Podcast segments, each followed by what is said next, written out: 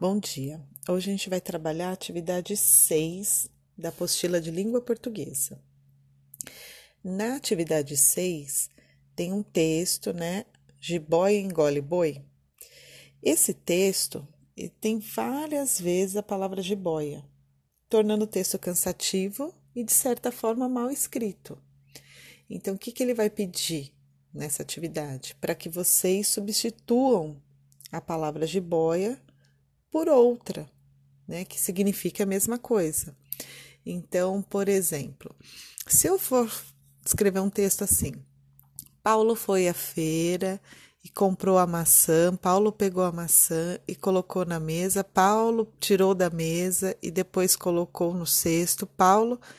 Tantas vezes a palavra Paulo, o texto ficou mal escrito, difícil de entender.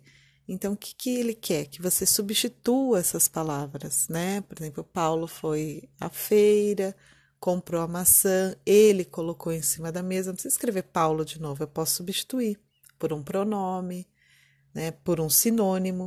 O que, que é sinônimo? Sinônimos são palavras que significam a mesma coisa. Por exemplo, sinônimo de cansado, abatido, uh, exausto. É um sinônimo da palavra cansado.